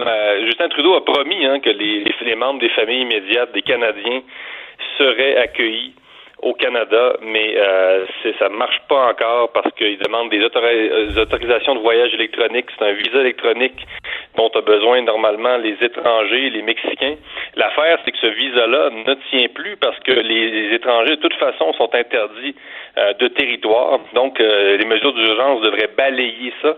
Mais ils demandent encore, donc, euh, c'est- un peu une incohérence. Moi, ça me choque un peu, Richard, de voir qu'il y a encore des migrants illégaux qui passent euh, de Ben 60, 60 à 80 migrants illégaux qui traversent chaque jour le chemin Roxham et que les euh, ma femme hein, et je suis pas le seul Canadien québécois dans cette situation-là, euh, ne soit pas accepté encore au Canada.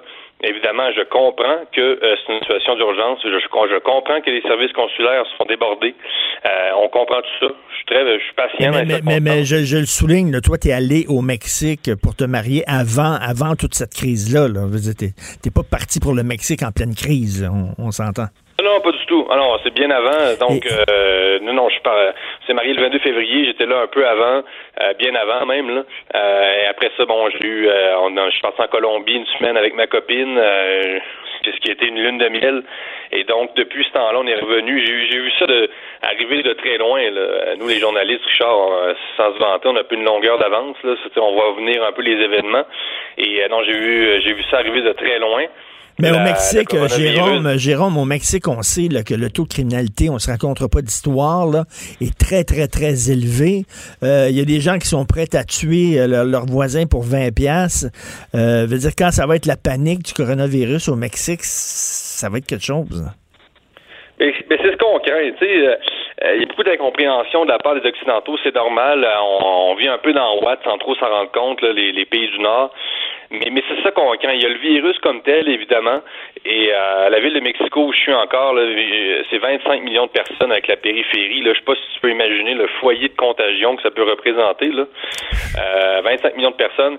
Et euh, les Latinos encore ne font euh, généralement, en tout cas dans, les pays, euh, n'obéissent pas vraiment aux consignes parce qu'il n'y a pas de consignes en général. En tout cas, au Mexique, il n'y en a pas encore vraiment. Il n'y a encore aucun confinement obligatoire. Ah non. Euh, non, non, pas du tout. Il n'y a absolument rien. Les, Mexicains vont danser la, la salsa, euh, les, enfants jouent dans le parc. euh, euh, c'est un peu c'est ça qui est un peu inquiétant aussi. Et, et, euh, donc la problématique, en fait, Richard, c'est qu'il y a le virus comme tel, mais si l'économie s'effondre, euh, je veux dire, il y a déjà 40 000 meurtres par année au Mexique, donc on peut s'attendre à ce que ce chiffre-là double facilement avec euh, avec la crise, euh, avec l'impact économique, le- la dévaluation du peso mexicain est déjà euh, catastrophique. Donc, Parce que, euh, parce que là, les gens, les gens voient le nombre de morts, puis le nombre de morts est pas très élevé au Mexique. Là. Euh, donc, regarde le nombre de morts en disant, ben, c'est pas si dangereux que ça, sauf que il faut pas se fier au nombre de morts. Il y a plein de gens qui sont actuellement infectés et qui n'ont pas été diagnostiqués. Et pendant ce temps-là, ces gens-là continuent d'infecter d'autres mondes. Et c'est que dans quelques jours, il va y avoir comme une éclosion, paf, une explosion. Ben c'est ça. Et donc, euh, les gens vont pas se faire tester au Mexique, là. Puis je veux dire, ce que les gens doivent comprendre, c'est que dans les pays euh, du tiers monde, parce que le Mexique est un pays du tiers monde, là, euh, je veux dire, il y a beaucoup d'ignorance encore. Je veux dire, il y a des gens qui savent pas lire. Euh, il y a des gens qui ne savent pas ce, ce qu'est le coronavirus, comprends-tu là? Euh, Je veux dire, moi, il y avait des ouvriers en bas récemment, ils me faisaient la blague, ouais, le virus, tu sais, un peu de tequila, puis c'est fini, là, cette affaire-là. Là. Euh, je veux dire, il y a une grande partie de la population du Mexique qui va réagir comme ça, je veux dire. Et c'est aussi un, un peuple, évidemment, qui est habitué, accoutumé, trop accoutumé aux grands drames. Euh, Ils ont eu des tremblements de terre, euh, ils sont toujours éprouvés, les meurtres, les, les, les narcotrafiquants, les disparitions de femmes, d'enfants. Je veux dire, c'est un peuple qui est éprouvé. Donc, euh, ils, ils sont lents un peu à réagir, les Mexicains, parce que ça leur fait pas trop peur. Ils n'ont pas peur de la mort. D'ailleurs, ils, ils ont toute une mythologie, euh, ont des croyances religieuses qui les euh, prédisposent à avoir moins peur de la mort, là, si tu veux, que les Occidentaux. Ben oui, ben oui, écoute, euh, euh, quand, ça, la quand mort, tu là. vas au Mexique, là, ils vendent des crânes colorés de toutes sortes de couleurs, puis tout ça, là, on le sait, là, que la mort, ils vivent avec. Ils ont un sens du tragique. hein. Ils sont capables de vivre avec le tragique. Mais ça, ça... ça- Exactement ça. C'est exactement ça. Donc, euh, oh oui, euh, euh, ces, crânes-là, c'est- représentatif, effectivement. Ça incarne, cette, euh, ils font des hôtels aux morts, là, tout ça. Donc, euh, euh, la mort est plus présente, ils la célèbrent dans un certain sens.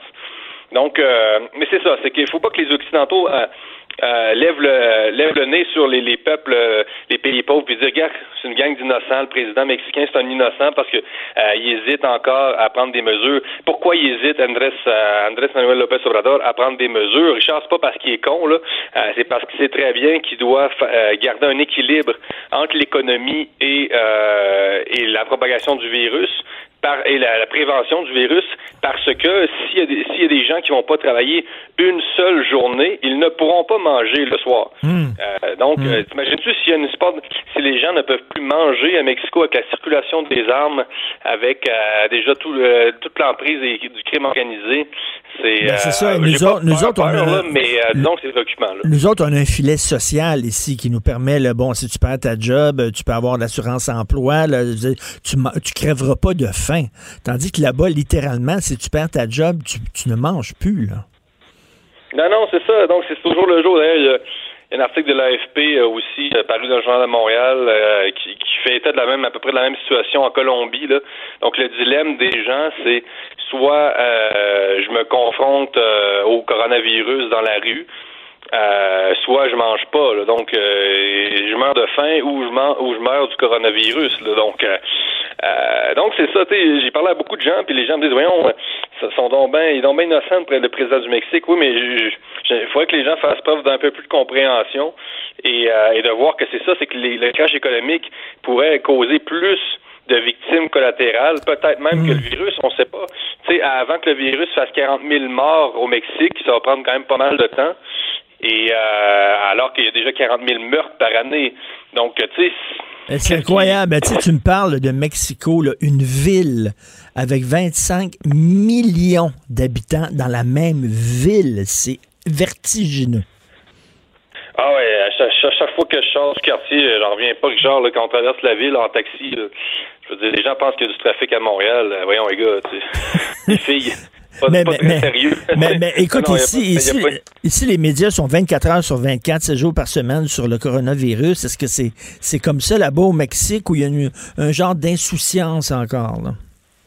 Carrément, il n'y a rien, Richard. Je veux dire, la semaine passée, je suis allé euh, chercher les, les papiers de mon chien en prévision euh, en prévision de peut-être mon rapatriement. Là. Tout ça est en suspens, comme je vous dis. Là, j'attends des nouvelles euh, des, services consulaires.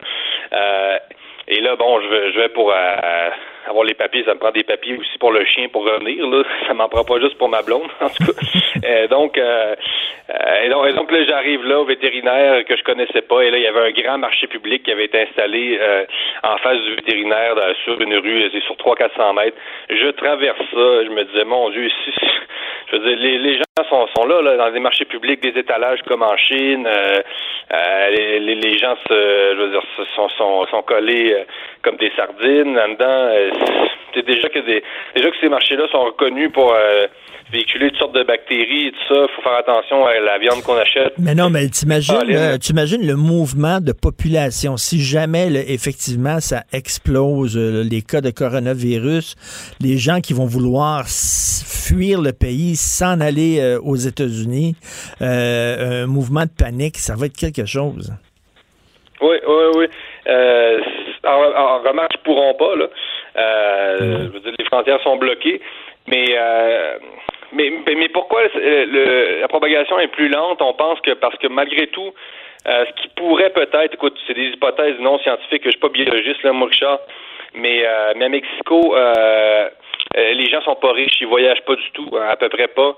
Euh, seulement l'élite, le- l'ultra-élite euh, peut voyager. Donc, c'est ça qui fait que c'est plus lent à partir, parce que même si Mexico est une ville connectée sur le monde, euh, ça reste que dans les quartiers populaires, les gens n'ont pas voyagé. On sait qu'au Canada, par exemple, il y a 93% des cas de coronavirus, à peu près jusqu'à récemment, qui étaient directement liés à du monde. Euh, C'est des gens qui sont rentrés de l'étranger, euh, qui euh, ont rapporté le virus, et ceux qui l'ont développé après, c'est des gens qui ont directement côtoyé euh, des gens qui sont rentrés de voyage. Donc, euh, c'est plus lent, mais on n'y échappera pas, euh, c'est clair. Autre affaire, autre hypothèse non scientifique, euh, euh, il y a beaucoup, beaucoup de virus qui circulent au Mexique en général.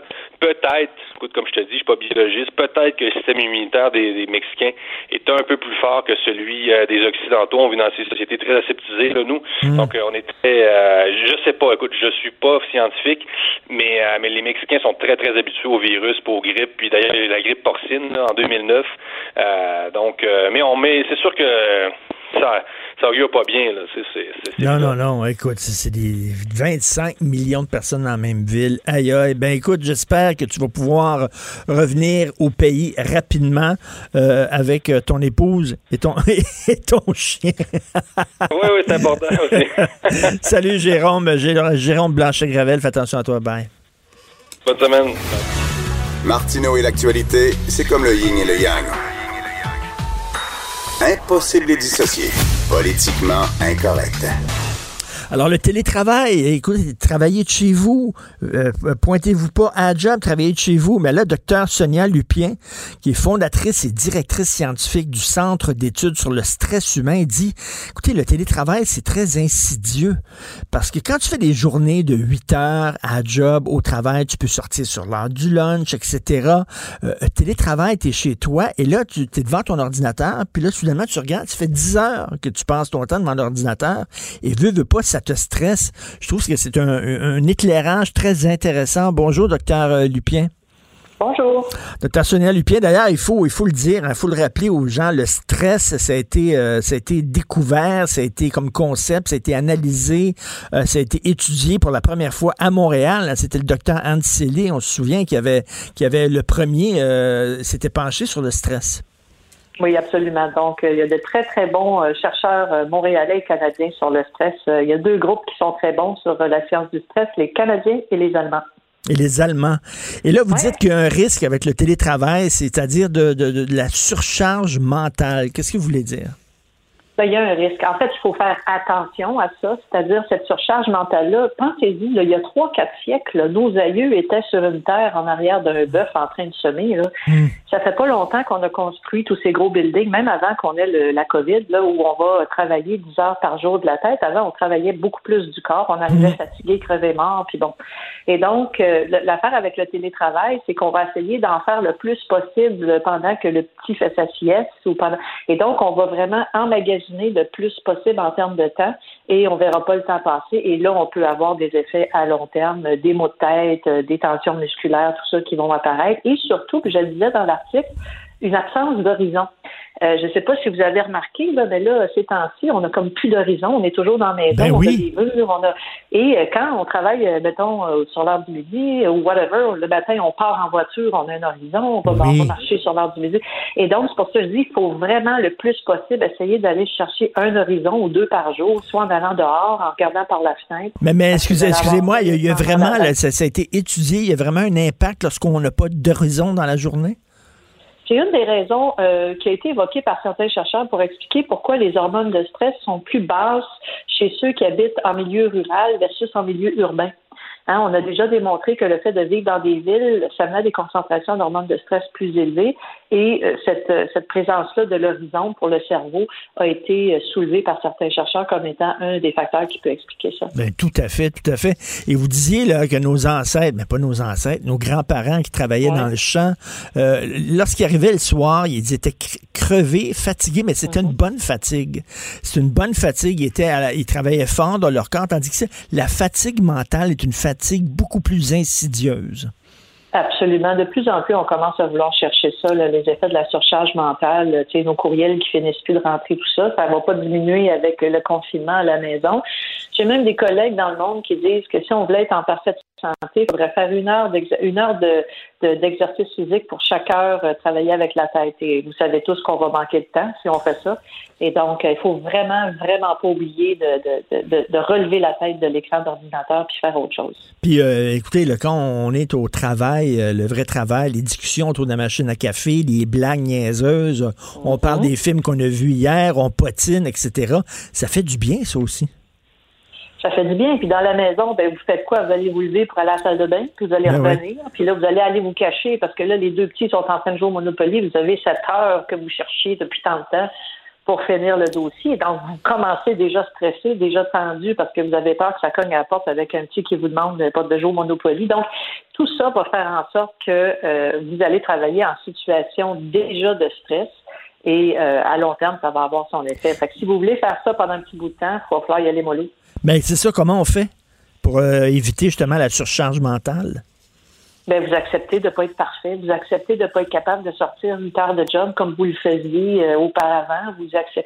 Et j'ai écrit un blog, euh, un blog hier justement sur la force de l'adaptation. Vous devez accepter de vous adapter à la nouvelle situation, sinon vous allez avoir sérieusement mal au ventre. Ceux qui gèrent le mieux le stress, c'est ceux qui acceptent de s'adapter à la situation en cours. Donc, on peut plus aller à gauche, on va essayer d'aller à droite, on va essayer de faire autre chose, on va essayer de faire les choses différemment. On va essayer de pas sortir ce qu'on sortait avant le travail, c'est presque impossible. Et on va l'accepter, on va s'adapter à ça, puis ça va déjà faire moins mal au ventre. Sortir sur le balcon? Euh, ceux, qui ont des cours, profiter de la cour de temps en temps.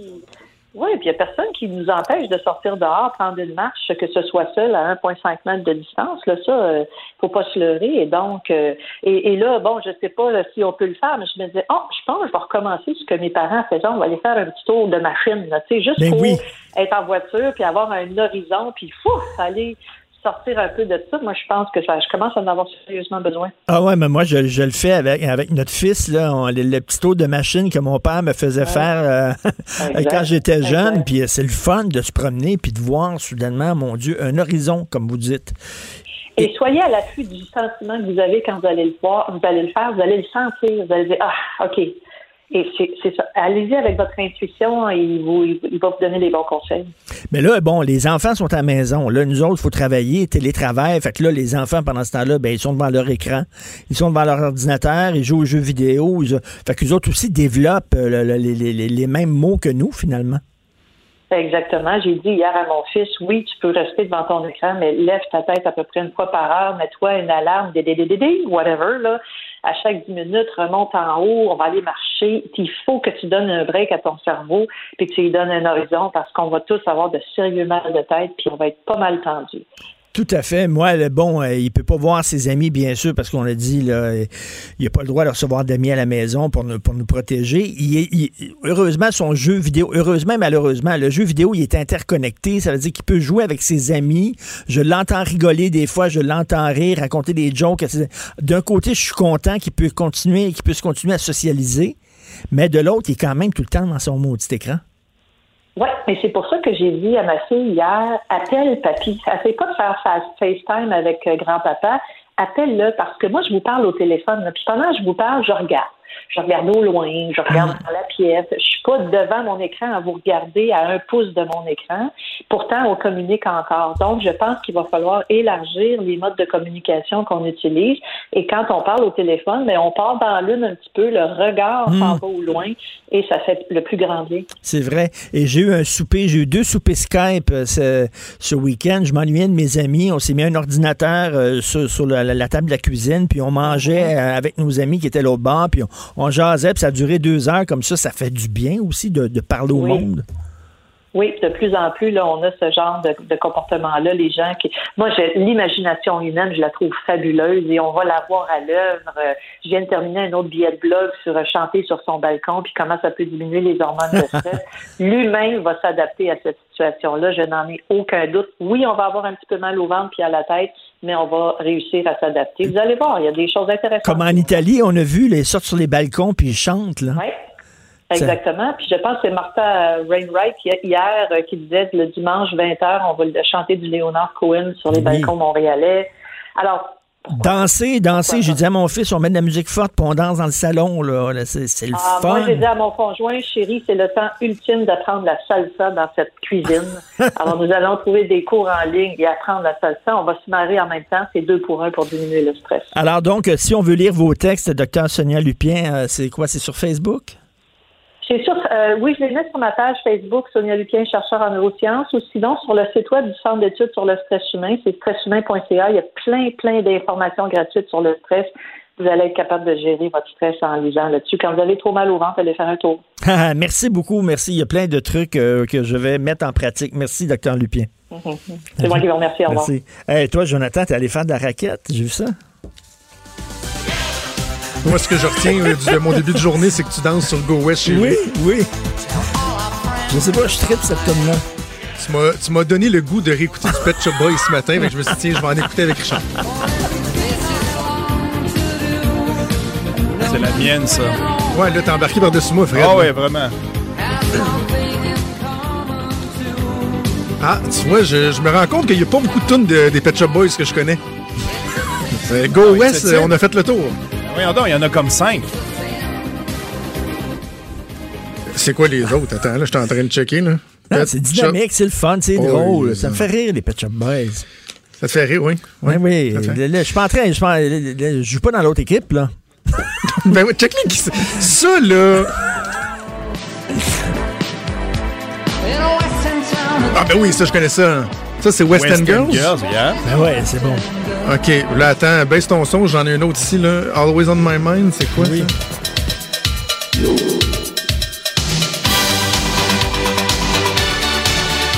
Ah non, ah, mais attends, attends, je pense que je viens de trouver Ah ouais, ma mais là- préférée à moi. Bon, il y en a Attends, ma- y en a au moins Ma cinq. préférée, moi, c'est Domino Dancing, quand même. Entrez, entrez. Des chansons qui se ressemblent beaucoup, quand même, hein? Oui, oui. Le, le- le- le- le petit beat dans le La recette est là. La Change la recette sauce est un là. peu. Le- hein, comme du shampoing, ladder, rinse, repeat. Toi, t'es allé faire de la raquette avec tes enfants. J'ai vu ça, Oui, les photos, c'était oui, cute. Oui, oui, Sentier euh, Valero. Mais écoute, c'est drôle, puis je vais en parler avec Maude tantôt. Je- moi, j'étais en isolement euh, volontaire depuis une semaine. Là. Ça m'a fait du bien de traverser le pont la première fois depuis une semaine euh, ce matin.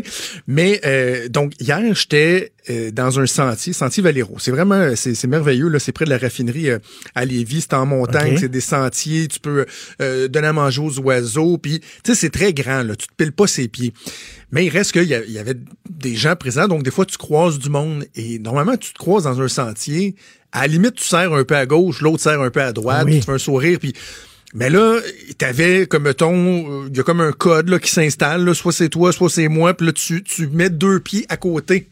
Tu sais, tu sors du sentier, tu t'en vas te coller d'un bois pour que la personne elle passe à côté de toi puis que tu respectes le 1 mètre, 2 mètres. Oui, oui, c'est oui. spécial, là. C'est Il va falloir qu'il spécial. élargisse la trail qui coupe des arbres chaque côté. Oui, oui.